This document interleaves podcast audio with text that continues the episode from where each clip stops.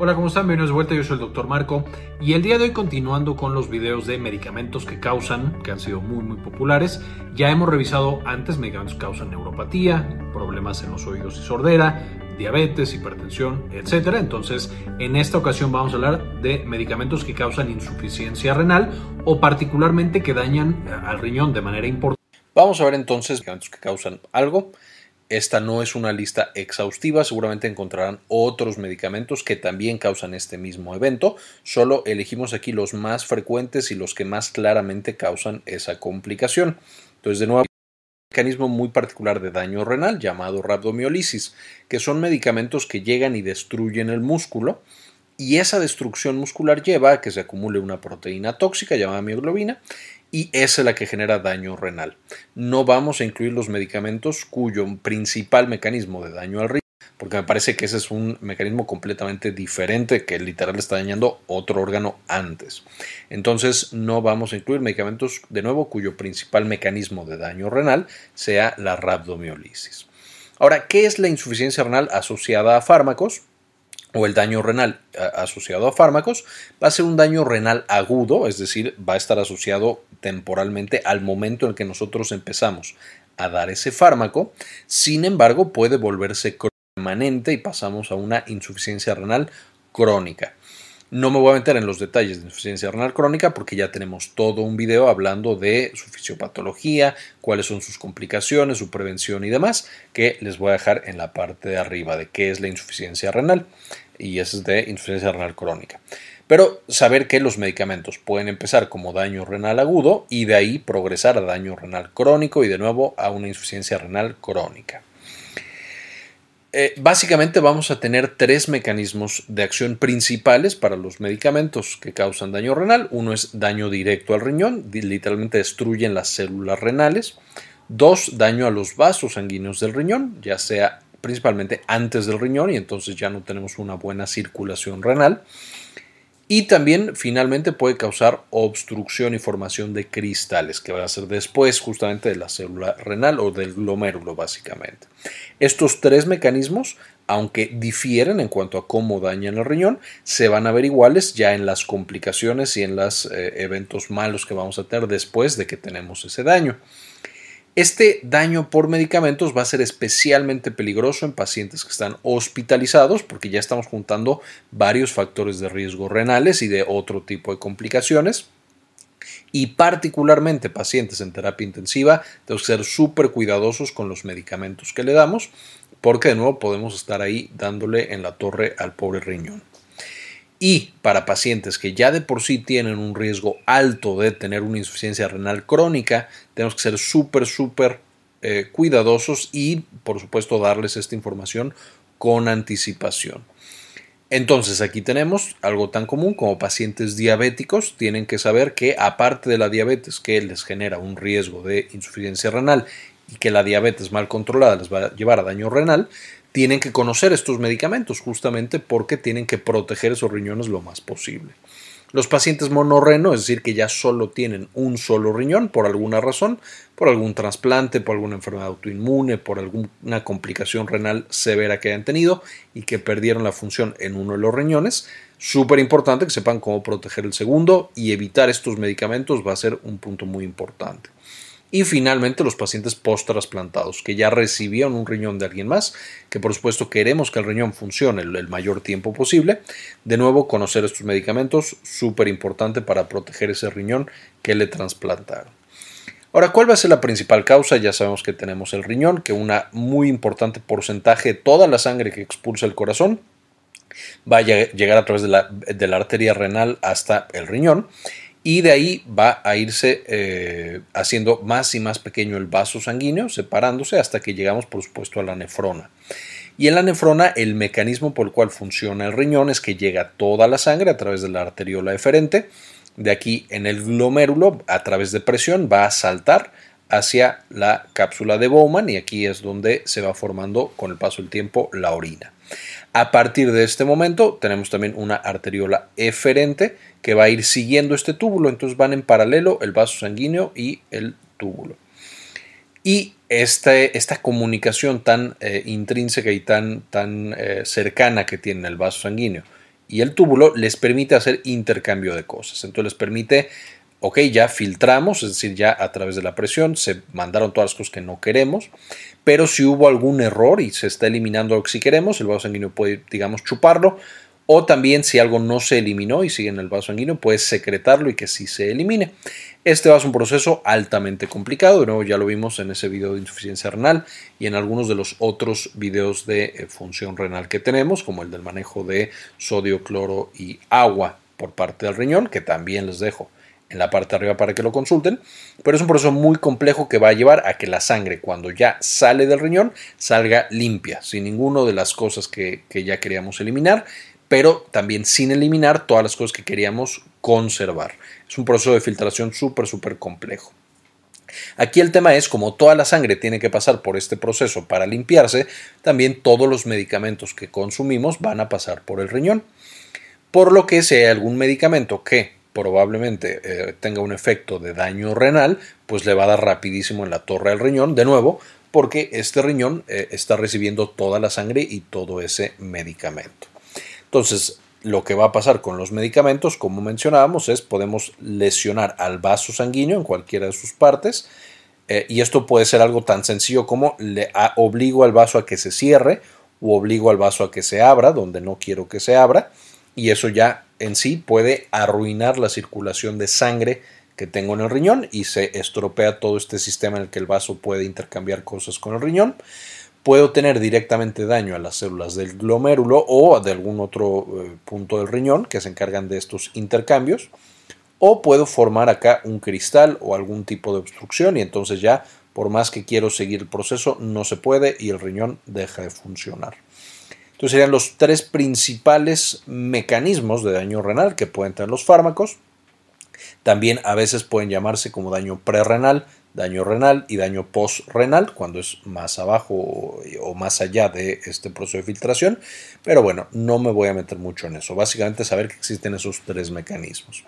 ¿Cuáles son los principales fármacos que están implicados en el daño renal? De nuevo, hay más, esto no es la lista exhaustiva de absolutamente todos, pero tenemos algunos bastante frecuentes y bastante utilizados. Tenemos los antiinflamatorios que hemos visto en videos pasados, tenemos los antihipertensivos, algunos de ellos, no todos por supuesto. Tenemos medicamentos contra infecciones como antibióticos, antivirales y antifúngicos, eh, quimioterapéuticos, inmunosupresores, medicamentos del sistema nervioso y medios de contraste. Medios de contraste no me voy a enfocar mucho, básicamente es todo lo que nos inyectan para estudios de imagen, ya sea de resonancia magnética o de tomografía computarizada principalmente. Hay algunos otros estudios, pero son los principales. Los medios de contraste usualmente generan cristales en el riñón y pueden llevar, por supuesto, a un eh, punto de daño renal. Ahora, hablando de los fármacos antiinflamatorios, ya tenemos todo un video hablando de los antiinflamatorios, de lo buenos que son, pero también de todas las complicaciones y eventos adversos que pueden tener. Les dejo el video de antiinflamatorios acá arriba para que puedan consultar con detalle, pero los antiinflamatorios van a generar daño renal, a veces de manera rápida e importante, son de los medicamentos más utilizados en el mundo, entonces mucho cuidado. Y eh, algunos ejemplos, está tampoco en la lista completa de antiinflamatorios no esteroides que existen, pero vamos a tener el ibuprofeno, el naproxeno, la aspirina, el diclofenaco, el ketorolaco, clonixinato de lisina e incluso el paracetamol. El paracetamol es el más seguro de todos estos, no causa eh, daño renal con la misma frecuencia que los demás, pero también lo puede causar. Entonces, es algo que por supuesto tenemos que considerar. Estos antiinflamatorios, su principal mecanismo de acción es sobre los vasos sanguíneos del riñón. Las prostaglandinas son importantes para asegurar que la sangre llegue al riñón. Entonces los antiinflamatorios cuando quitan estas prostaglandinas, pues justo vemos un mecanismo de eh, daño en el vaso sanguíneo del riñón. Otros que tienen un efecto muy similar son los antihipertensivos, que están bloqueando esencialmente sistemas que protegen de nuevo al riñón de la falta de sangre y de, la falta de circulación. Ya tenemos también videos del sistema renina angiotensina aldosterona que les dejo acá arriba para que puedan consultar y también de estos fármacos tenemos videos de farmacología. Pero esencialmente los inhibidores de la enzima convertidora de angiotensina como captopril, enalapril y muchos otros que acaban en pril y los antagonistas del receptor de angiotensina tipo 2, eh, como los Artán, Candesartán y todos los que se llaman Artán, eh, todos estos van a ser eh, tóxicos para el riñón, especialmente de nuevo a dosis altas o por tiempos prolongados. Y tenemos también los diuréticos. Entonces, de los diuréticos, los de asa son los más eh, tóxicos para el riñón. Definitivamente furosemida y bumetanida, tremendos para el riñón. Y la cetazolamida también puede llegar a causar daño. Este es un diurético que no se usa tanto para la, hipertensión. Es un inhibidor de la anidrasa carbónica y se usa para otras cosas. Pero bueno, de pronto sí se llega a usar para la hipertensión y ahí lo pueden encontrar de pronto. Importante también mencionar el hecho de que estos medicamentos causen toxia en el riñón no significa que si los mandó eh, eh, ya un médico tengamos que cambiarlos, tengamos que quitarlos. Por supuesto, la decisión siempre tiene que considerarse en eh, cada consulta y en cada oportunidad con los pacientes. Pero tenemos que entender muy bien por qué se le mandó previamente ese fármaco. Por supuesto, si podemos quitarlo y cambiarlo por un medicamento en un paciente de alto riesgo, por un medicamento que sea menos riesgoso, habrá que cambiarlo, pero de nuevo no significa que estos medicamentos tengan que cambiarse o tengan que quitarse. Cada caso tiene que ser considerado de manera muy, muy eh, seria y muy, muy sistemática para saber que no le estamos haciendo un daño mayor al paciente. Simplemente recordando que la hipertensión es todavía más dañina para el riñón que muchos de estos medicamentos. Entonces, por supuesto, una vez más, no fíe porque están aquí los medicamentos, ya tenemos que eh, cambiarlos, tenemos que suspenderlos, simplemente es algo que tenemos que considerar. Ahora, en la siguiente categoría, los antibióticos. Aquí tenemos varios tipos. En antibióticos estoy mencionando cosas contra diferentes cosas eh, eh, y microorganismos, no solamente bacterias, entonces tenemos también antivirales y antifúngicos. En antibióticos, los aminoglucósidos, ya que son los antibióticos más canijos que hay en la actualidad. Eh, aquí tenemos cosas como gentamicina, amicacina y neomicina. Ya vimos a los aminoglucósidos también en el video de medicamentos que causan sordera y ototoxicidad, que les voy a dejar acá arriba. Pero eh, que los aminoglucósidos sean de los principales que causan sordera. Entonces ya los tenemos en sordera y los tenemos también aquí en daño renal. Vamos a tener también los beta-lactámicos, mucho, mucho, mucho menos frecuente. Los aminoglucósidos, de nuevo, son los principales de antibióticos. Pero los beta-lactámicos se han llegado a asociar, especialmente las penicilinas.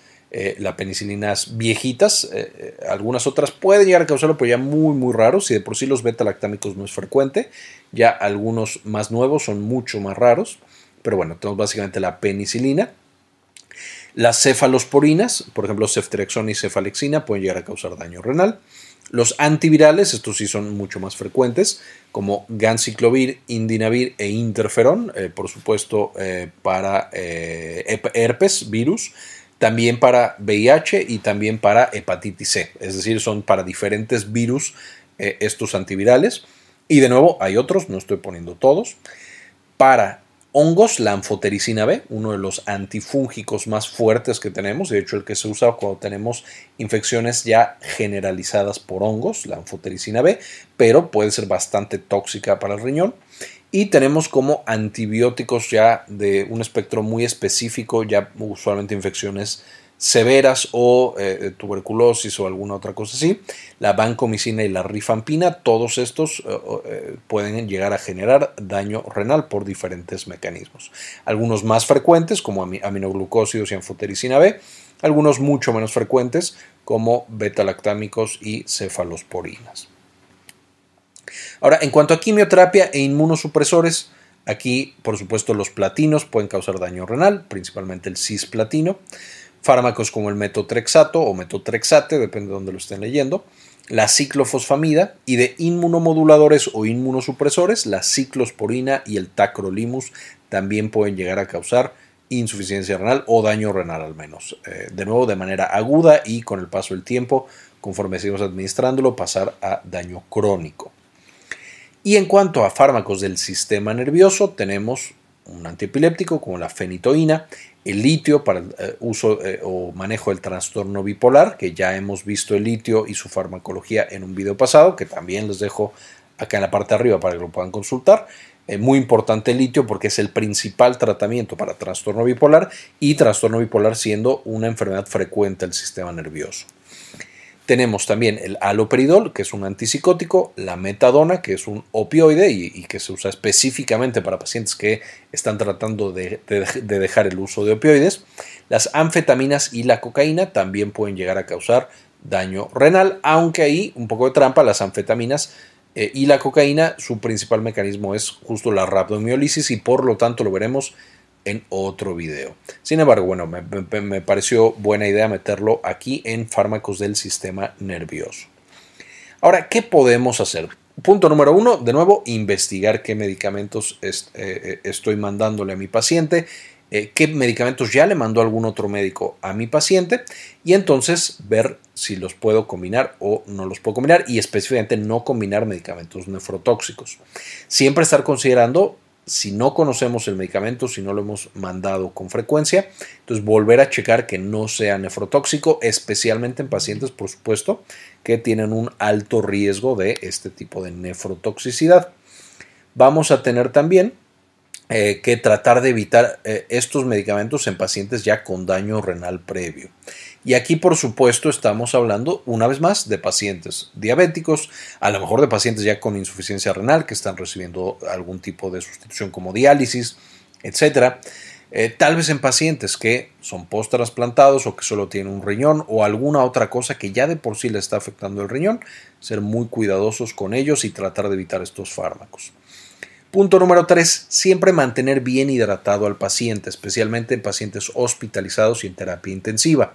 De pronto mandamos estos fármacos y el paciente está deshidratado. Eso puede ser catastrófico para el riñón. Una buena hidratación, no una sobrehidratación. Antes se tenía la idea de que se tenía que sobrehidratar al paciente, ahora sabemos que no. Con mantener una hidratación adecuada, ya estoy protegiendo a ese paciente de los efectos tóxicos del fármaco. No se vea que no van a aparecer y que no va a tener nada de toxicidad, pero estoy limitando la toxicidad, mientras que si el paciente le doy el, fármaco nefrotóxico y aparte está deshidratado, bueno, estoy casi pidiendo que llegue a una insuficiencia renal.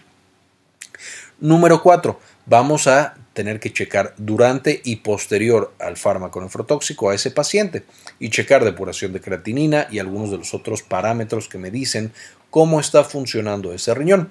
Evidentemente, si puedo checarlos también antes del fármaco, eso será muy importante, especialmente pacientes diabéticos y de nuevo todos los que ya mencionamos que están en riesgo de perder la poca función renal que les queda.